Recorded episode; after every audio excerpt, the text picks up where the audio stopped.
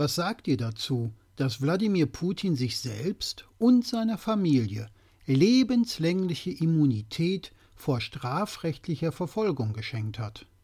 Ich sag mal so, der Mann versteht was von Weihnachtsgeschenken.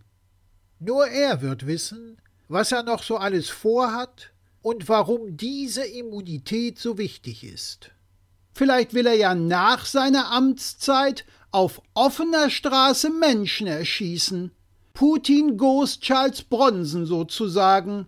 Da ist es durchaus von Vorteil, wenn man strafrechtlich nicht verfolgt werden kann. Gilt seine Immunität eigentlich auch fürs Ausland? Wie meinst du das denn jetzt? Na, wenn er zum Beispiel bei irgendeinem internationalen Gipfel während des Arbeitsessens den amerikanischen Präsidenten und die deutsche Kanzlerin erschießt, wird er dann auch nicht festgenommen?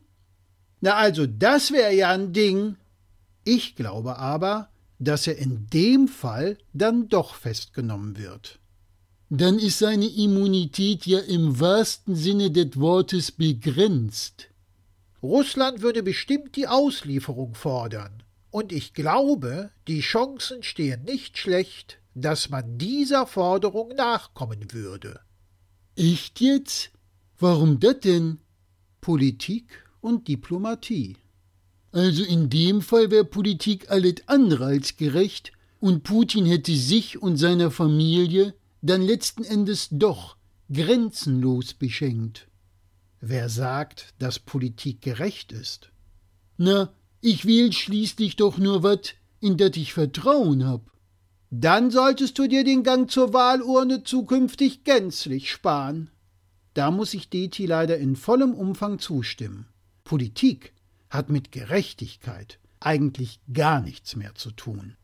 Im Gegenteil, der moralische Kompass vieler Machthaber hat jegliche Vorbildfunktion verloren. Egal, ob sie in Russland, Belarus, Nordkorea, Amerika oder sonst wo sitzen. Da Russland und die USA als Weltmächte gelten, finde ich es aber besonders bedenklich, wie dort die Präsidenten auftreten.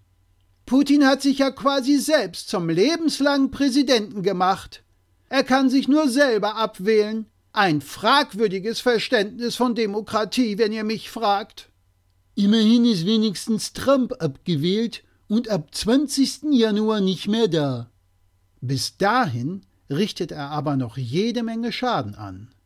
Unter anderem hat er innerhalb von zwei Tagen 49 rechtskräftig verurteilte Straftäter begnadigt oder ihre Strafen zumindest deutlich milder umgewandelt.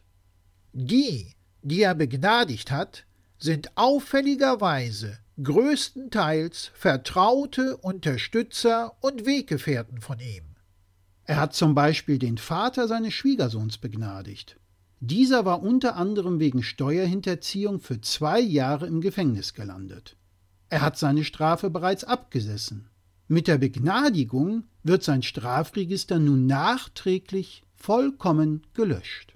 Er hat aber auch zwei frühere republikanische Abgeordnete sowie vier frühere Auftragnehmer der Regierung, die im Zusammenhang mit einem Massaker in Bagdad 2007 zu langen Haftstrafen verurteilt worden waren, begnadigt. Bei dem damaligen Massaker kamen mehr als ein Dutzend irakische Zivilisten ums Leben. Er hat auch Söldner begnadigt, welche im Auftrag der US-Regierung für das Sicherheits- und Militärunternehmen Blackwater im Irak waren. Diese Männer waren für ihre Taten zu Strafen zwischen zwölf Jahren und lebenslanger Haft verurteilt worden. Auf der anderen Seite hat die US-Regierung im Jahr 2020 erstmals in der Geschichte mehr Hinrichtungen vollstreckt als alle amerikanischen Bundesstaaten zusammen. Das war die höchste Zahl an Hinrichtungen durch die Washingtoner Regierung seit dem 19. Jahrhundert. Also auf der einen Seite totale Begnadigung, auf der anderen Zero Tolerance und äußerst harte Hand. Was für ein Widerspruch. Es wird spekuliert, dass Trump sich vor dem Ende seiner Amtszeit noch vorsorglich selbst für Verbrechen nach Bundesrecht begnadigen wird. Er macht es also sozusagen Putin nach. Zusätzlich gibt es Gerüchte, wonach Trump mit Beratern über eine vorsorgliche Begnadigung seiner drei ältesten Kinder sowie seines Schwiegersohns gesprochen haben soll. Immerhin ist es unter Verfassungsrechtlern umstritten, ob die Begnadigungsbefugnis des Präsidenten dazu reichen würde. Trump würde damit jedenfalls einen beispiellosen Schritt gehen.